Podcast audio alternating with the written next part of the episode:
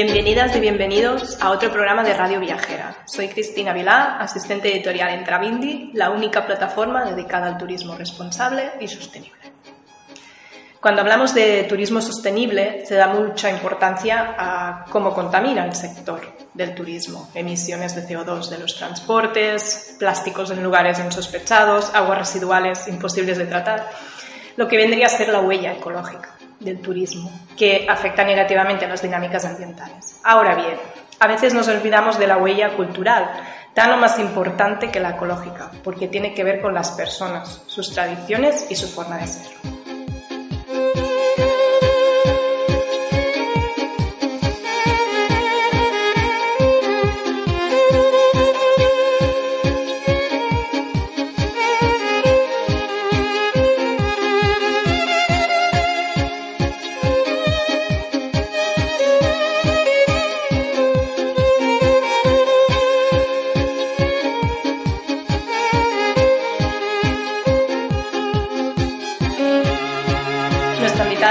Bárbara, editora y directora de Babylonia's Travel, una revista de viajes ilustrada con la que quieren mostrar otra manera de viajar a través de aquellas cosas que hacen especial el destino y que van más allá de los típicos y los tópicos. Cuentan e ilustran las historias de las personas que se encuentran por el camino. También tienen una colección de libros temáticos en papel y están muy presentes en redes donde con el hashtag Viajar sin colonizar se han propuesto concienciar a los viajeros acerca de la huella cultural que dejamos, dejamos en nuestros viajes. Hola Bárbara. ¿Qué tal, Cristina? Muy bien. Gracias por aceptar nuestra invitación. A vosotros. Y la primera pregunta es casi obligada. ¿Qué es viajar sin colonizar? Viajar sin colonizar, madre mía, buena pregunta. Eh, pues empezó en realidad como un poco locura. En plan, nos dimos cuenta que un poco cogiendo ¿no? la entradilla que, que estabas comentando, que al final estaba todo como muy enfocado en el tema de la ecología, ¿no? en la huella ecológica, que es muy importante, pero que al final, claro, dejábamos como de lado, no, no sé si de una manera directa o indirecta, o consciente o inconsciente, el, el tema de, de, bueno, pues que cuando llegamos a un sitio, pues al final lo que vemos son personas, ¿no? Hay mucha gente que solo viaja para ver edificios y solo lugares, bien, pero es que esos lugares, esos edificios han sido construidos o hechos por, por personas, ¿no? Y, y, de ahí salió lo de viajar sin colonizar. A ver, es un poco... Quizás a veces nos han dicho, ah, pero es que no se puede nunca viajar sin colonizar 100% porque al final eh, el mero hecho de desplazarte a un sitio que no es tuyo ya estás colonizando de alguna manera, ¿no? Bien sea en el idioma, bien sea evidentemente pues eh, alquilando un piso turístico y, bueno, al final, ¿no? Pero sí que es verdad, o sea, es, bueno, también es una manera de moverse en redes, ¿no? Al final sabemos que los hashtags tienen ese puntito, ¿no? Que no hay que cogerlo todo 100% porque si no, pues bueno, al final el mensaje no, no funciona, ¿no?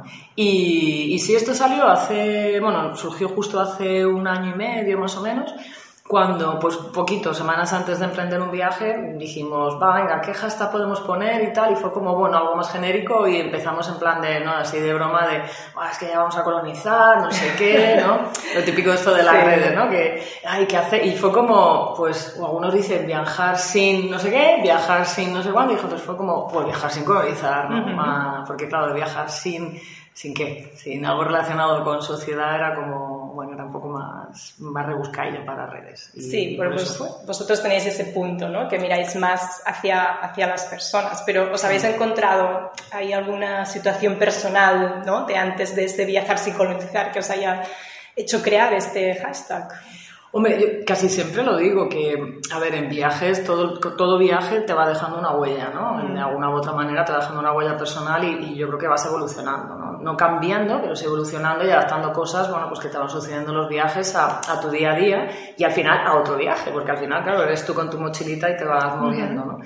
Y para mí hubo dos sitios muy importantes que, que siempre los, los pongo como encima de la mesa y son destinos como India o Etiopía, o sea, o Gambia, ¿no? Quizás así como estos países, sobre uh -huh. todo de, del mal llamado África Negra, pero bueno, uh -huh. porque un poco que la gente se, nos situemos. Y, y, claro, fueron países que en realidad, sobre todo en el caso de Etiopía, yo me di cuenta que, que dije, mmm, no quiero hacer fotos. Wow. Yo vengo aquí a hacer, a hacer claro, era como... Eh, quiero ver cómo se mueve esta gente, quiero ver cómo vive. Eh, evidentemente no me esperaba que, ay, no, no tienen móviles, eh, están aquí en la edad de la prehistoria. No, yo no buscaba eso, pero si encima me encontré cosas maravillosas, fue como digo, ¿y para qué me voy a poner a hacer fotos? Más encima contribuyendo, que eso es, bueno, eso es otro debate aparte, lo de contribuir a eh, pagar por una foto en determinados sitios y tal, que bueno, tiene, tiene sus matices, ¿no? Porque hay zonas que, bueno, pues por muchas circunstancias a lo mejor no tienen unos ingresos económicos muy bollantes y es una de sus maneras de ganar dinero, ¿no? Pero bueno. Y pues es otro debate. Pero es claro, al final ahí me di cuenta que dije, Dios, que vamos, vamos arrasando. O sea, es venga, venga y venga. Entonces, con el mero hecho de hacer una foto, ya estás colonizando. Una foto sin permiso, sin mal hecha, Exacto. eso es, eh, ya estás colonizando un sitio, ¿no? Es como llegas ahí con tu cámara, venga, va, y al final no sé, son, son experiencias que te hacen como recapacitar, ¿no? Y, al final, o el mero hecho de, ponerte a hacerte selfies mm, a pie hmm. y al final llega un momento que dices, pero si es que no, no, tiene ningún sentido, ¿no? Porque mientras que te estás haciendo un selfie, o que al final todos sabemos que nos hacemos miles, porque el primero nunca sale bien, hmm. Y, entonces, bueno, pues al final como que te estabas perdiendo toda la, vivencia, ¿no? Y ahí, bueno, fue un poco madurando la idea y, bueno, de momento ha salido esto. Dentro de un tiempo, bueno, pues será cualquier bueno, otra cosa. veremos. Pero bueno, hablaremos de, de, las fotos porque, bueno, en Travindi somos una plataforma, ¿no? Que, ah, digamos, compartimos noticias del sector y últimamente, pues me he dado cuenta que ah, algunas que hemos publicado tienen que ver con la prohibición, ¿de acuerdo? De acceder a lugares que ya están muy masificados o bien incluso ponen multas por hacer fotos. y, si quieres, pues vamos comentando estas noticias, ¿vale? Ah, la primera es que el gobierno de Vietnam prohibió la entrada a la famosa calle del tren de Hanoi.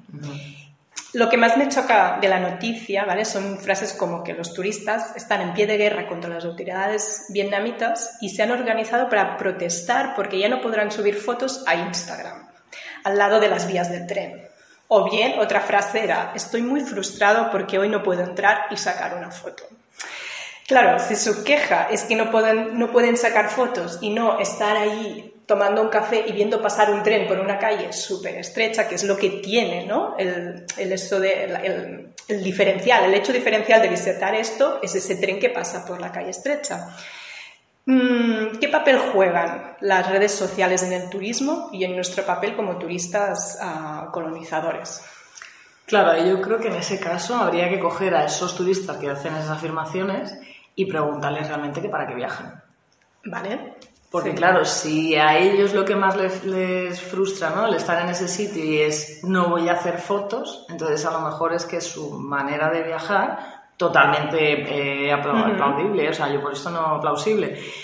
Pero, eh, claro, al final dices, ¿por qué viajo? Porque veo una foto en Instagram de una calle de Hanoi que me mola mucho, ah, venga, va, voy.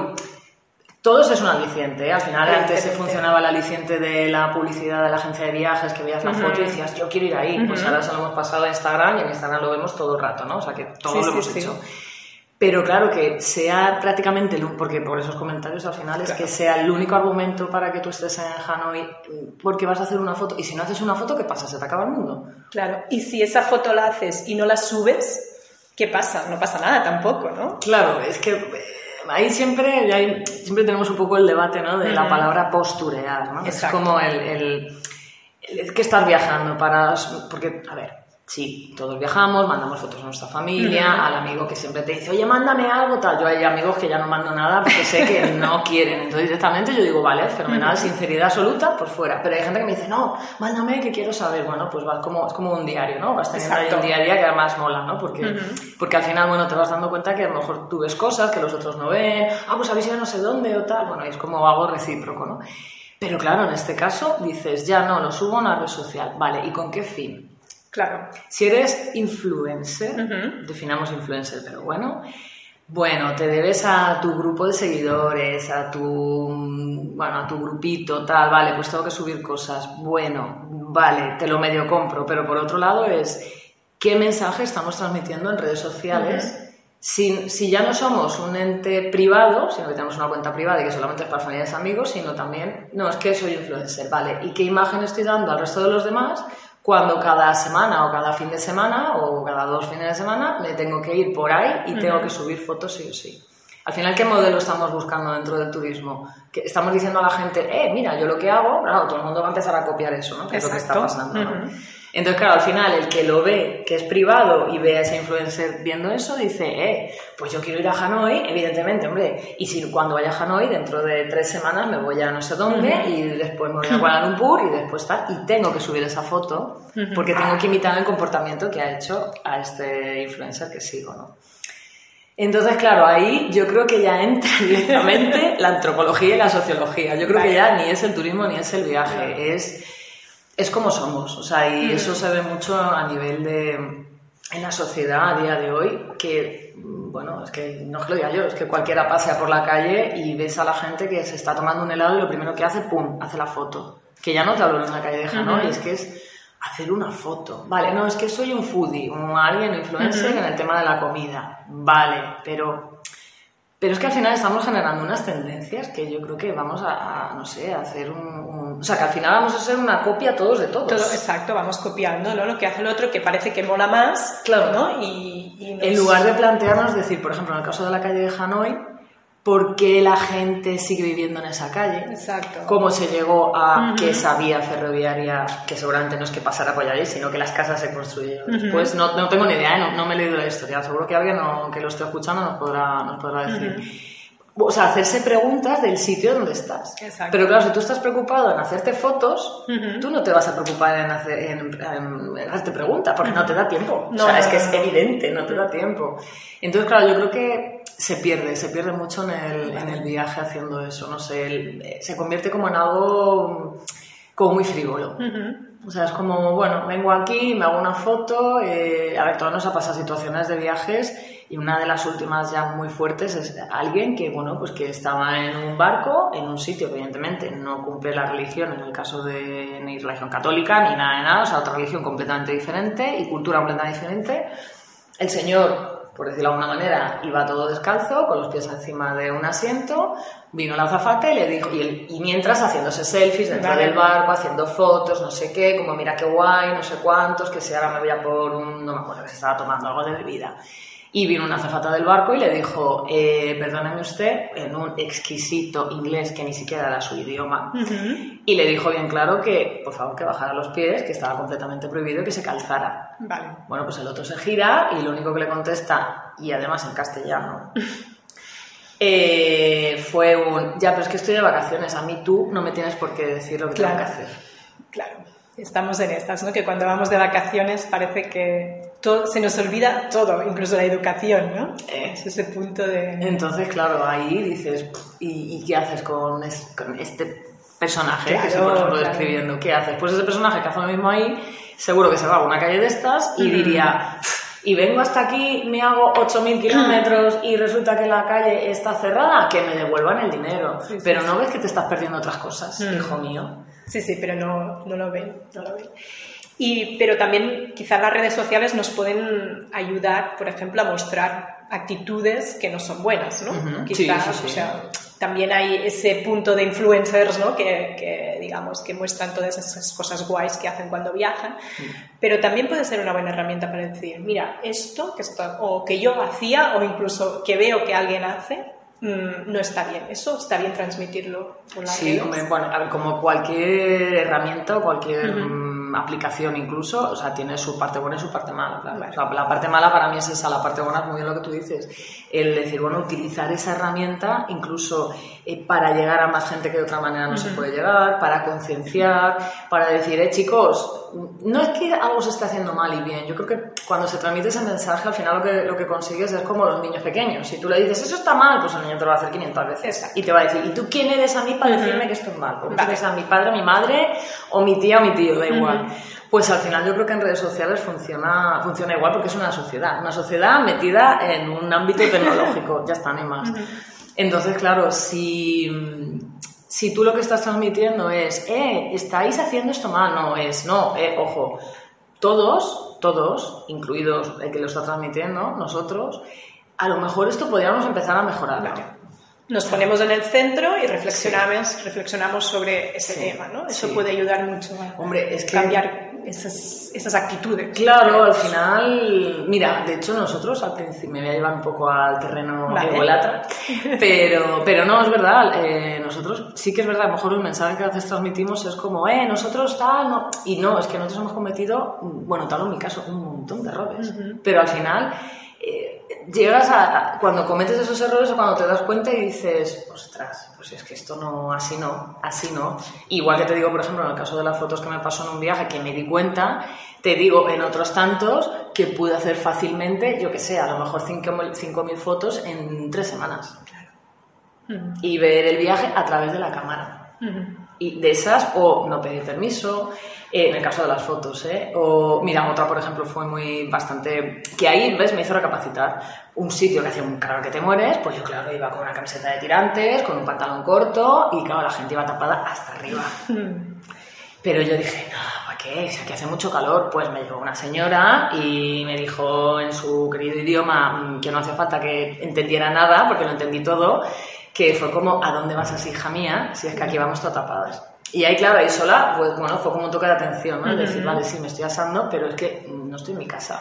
A lo mejor en mi casa voy así, pero aquí no debería. Pues bueno, al final a base de, pues es como niños pequeños y el Igual, sentido común. Es igual. como, Ujú. bueno, pues al final tienes que cometer un montón de errores y a día de hoy los estamos cometiendo, Ujú. vamos, madre mía. O sea, hay veces que, que te das cuenta o quieres hacer cosas y dices, oh, pues mira, aquí a lo mejor voy a intentar y a lo mejor tal y como estás montado el sistema de, mm, bueno, pues a lo mejor que hay, yo que sé, llegas a un sitio y hay como muchos tours organizados, que están muy, muchas actividades orientadas solo al turista puro, como lo podemos conocer, y claro, tú llegas ahí y dices, ya, pero yo quiero hacer otra cosa y, y me molaría, yo que sé, hablar con la gente y sentarme tal, pero te das cuenta de que te sientas en un sitio, sí, te pones a hablar con la gente, pero al, al minuto 5 ya te están vendiendo algo. Ah, claro. Eh, ya no sé qué, ya no sé cuándo. Entonces, claro, ahí dices, "Pues es que yo no puedo luchar contra esto. Mm. O sea, esto está montado así, entonces ahí, pues, de una manera también consciente, pero, pero también, pues, casi que te dejas llevar y dices, bueno, pues mira, venga, a ver, ¿qué quieres? Exacto, estoy aquí, pues voy a seguir. Y ahí, y ahí, claro, ahí te das cuenta que no somos nadie, uno, no es nadie para cambiar el mundo. Entonces, pero bueno, puedes ir concienciando y al final, oye, una montañita de otro, de otro, de otro, de otro, pues algo hace, ¿no? Al Muy final, bien. yo creo que. Pero sí, sí, aquí errar además es de humanos, ¿eh? O sea, que. Y el que no haya errado, que levante la primera piedra. Eso, eso, todos. A primera mano. Sí, sí. Pero bueno, lo bueno es reflexionar sobre ello. Claro, ¿no? claro.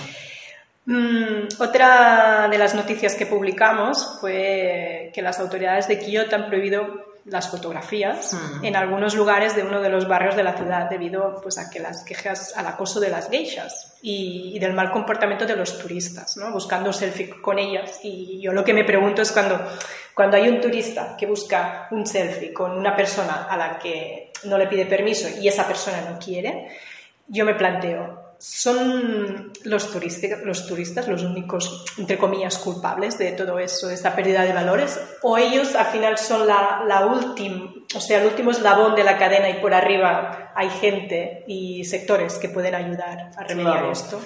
A ver, mm, yo sí que es verdad, mira, ves, hablando de errores, yo antes, hace mm, años, siempre era como que ponía el dedo, ¿no? En, es que son las grandes empresas de turismo, es que son las ferias turísticas de toda la vida, que siempre son como los mismos modelos, es que tal.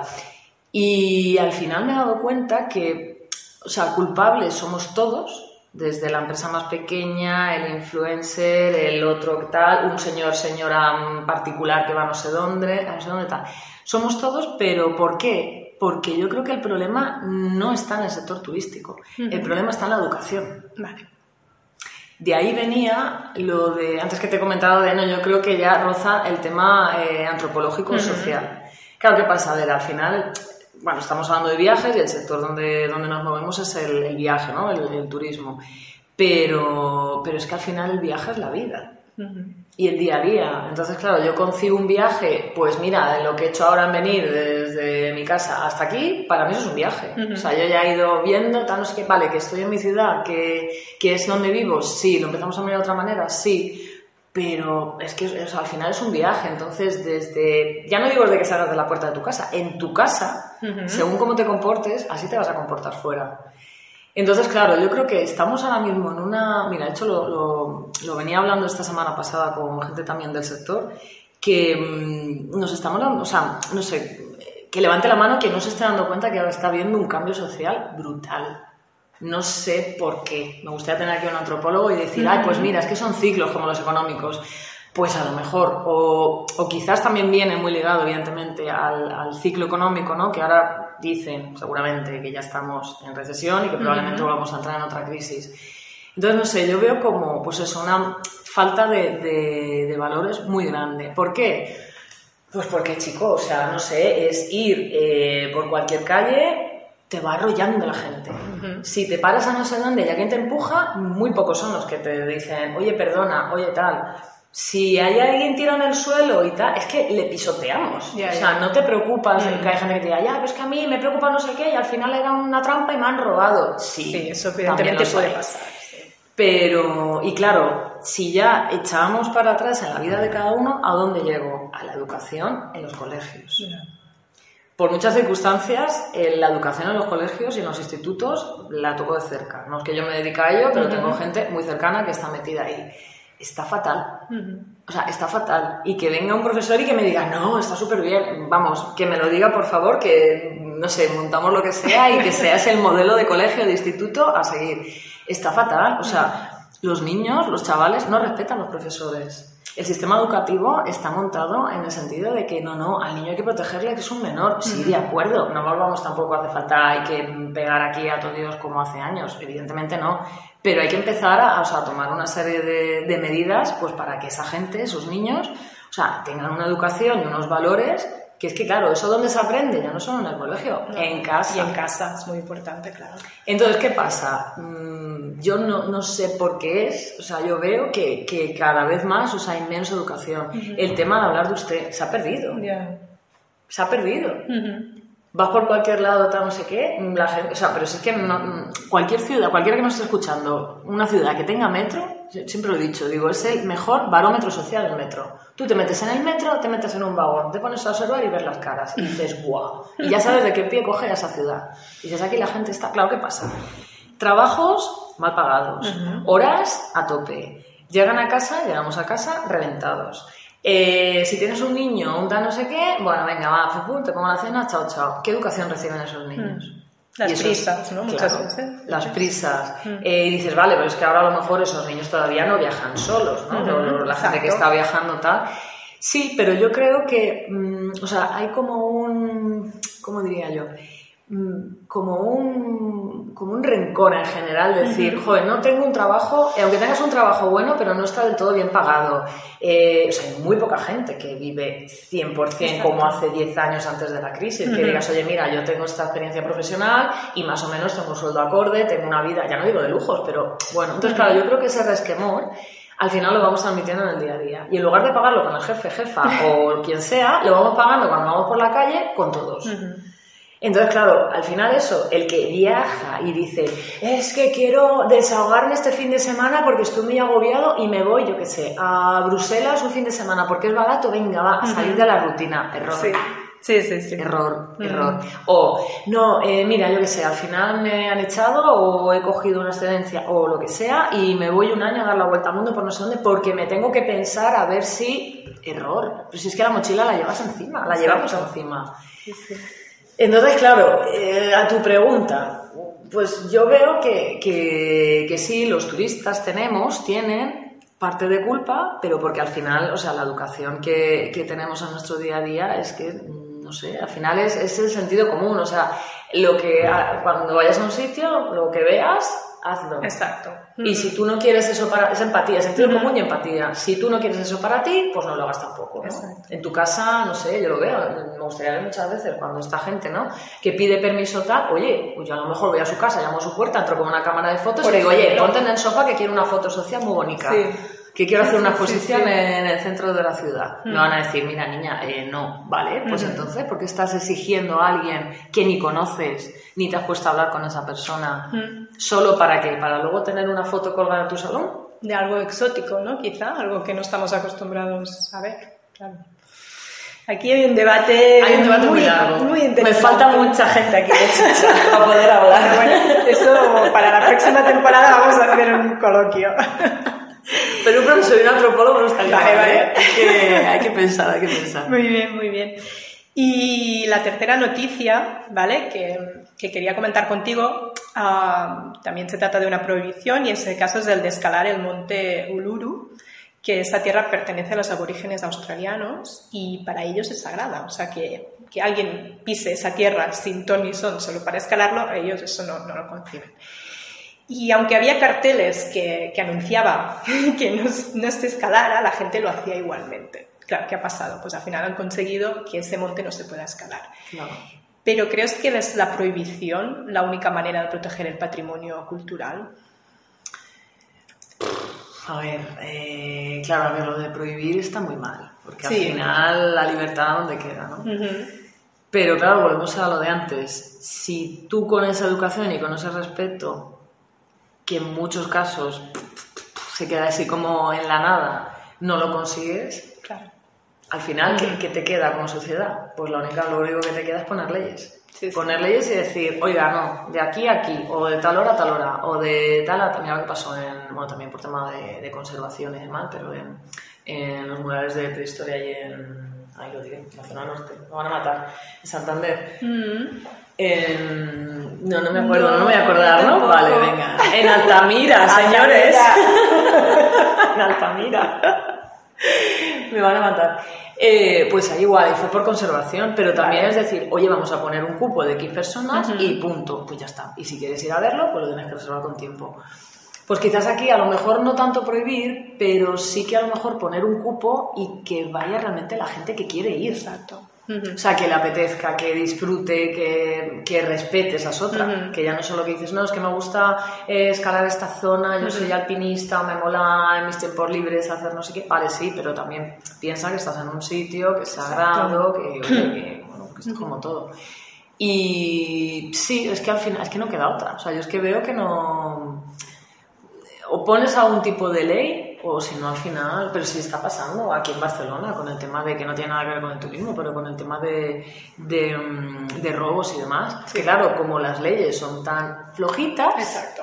pues ¿qué pasa? Pues venga, pues suma y sigue, suma y sigue. Entonces, claro, pues en este caso, pues dices, bueno, si pongo una ley así flojita de, bueno, no te lo prohíbo, pero pasa y miro para otro lado y tal, al Ya. final, ¿qué hace la gente? Pues venga, Pasa, exacto. paso para arriba y ya está. Y, y además sin conocer ¿no? todo lo que ese monte es para, es- para los aborígenes, ¿no? Que, si, Claro. que si al menos tú aprendes antes, digas, vale, eso es lo que es, y, lo- y- y luego decides, lo voy a subir o no lo voy a subir. Claro. Pero claro, la gente pasa de, de toda la historia, ¿no? Y todo- Bueno, y no nos hemos metido con el tema ecológico, pero me gustaría ver cómo está el monte aquel. También.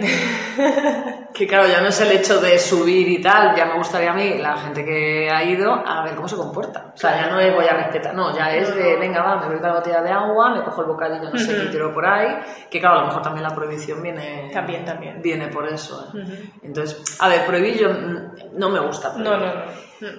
Pero claro, es un- ¿cómo- ¿cómo, cómo orientas a la sociedad hacia, un, hacia por lo menos un respeto?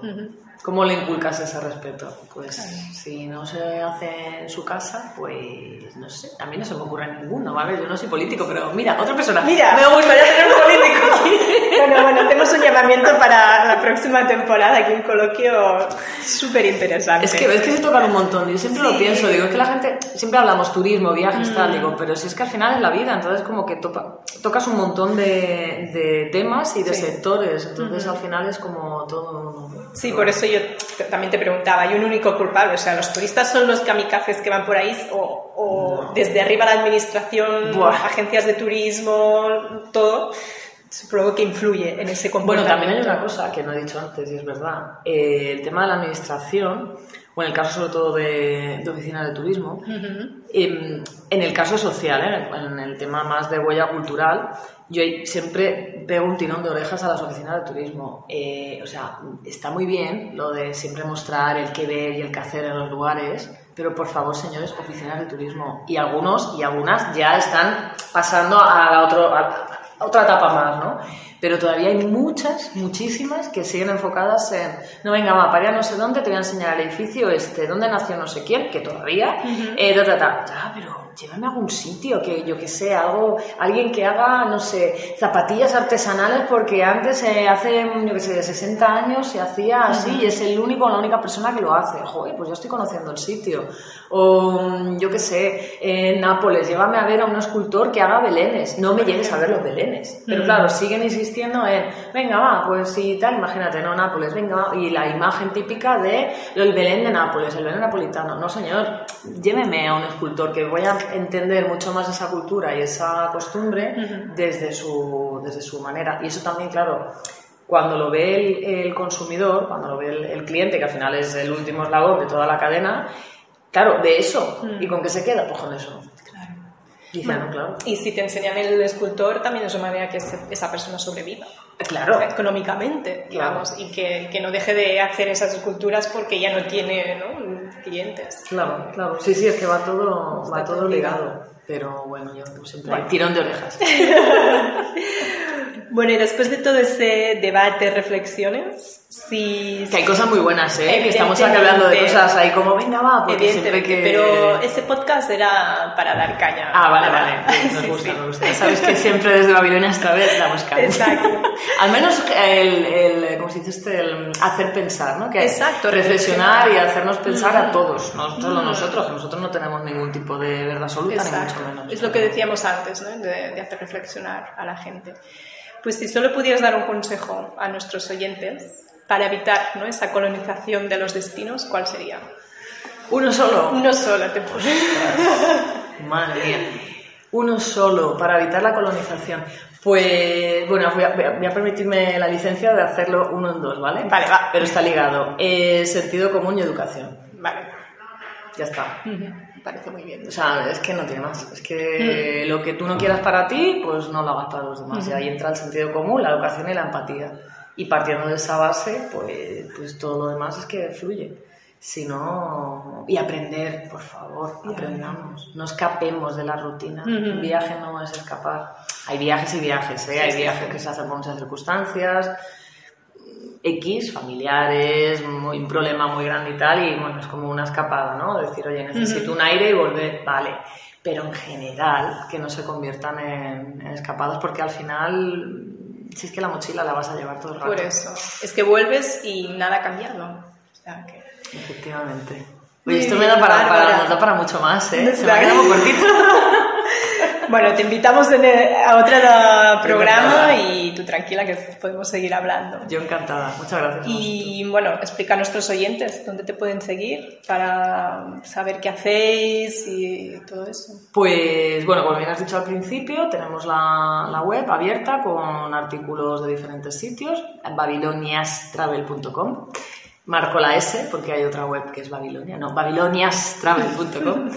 Y bueno, en las redes sociales igual, Babilonia Travel, bla, bla, bla. Y bueno, ahora estamos ahí empezando ahí con el, con el podcast. Así que. Muy bien. Y bien. Y bueno, en la colección que tenemos, de momento tenemos dos libritos. que Ese es otro tema. Sector editorial de los libros de viajes. Si quieres, estamos para, para, otro, programa.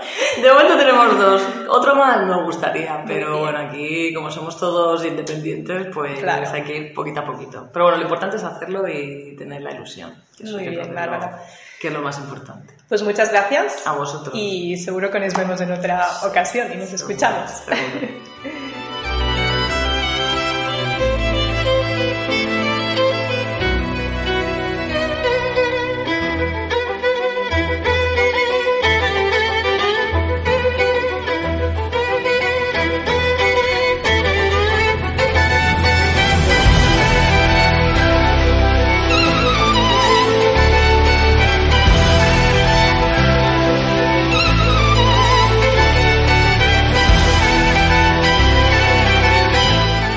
Bárbara, desde su experiencia y sus errores, nos ha hecho reflexionar sobre nuestras actitudes cuando viajamos.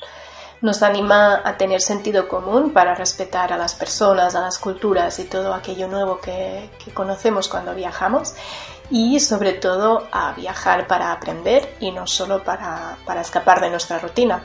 Desde que conocí a Bárbara me hago siempre la misma pregunta antes de emprender un viaje. ¿Para qué viajas? Esperemos que esta entrevista os haya ayudado a reflexionar sobre vuestra manera de viajar.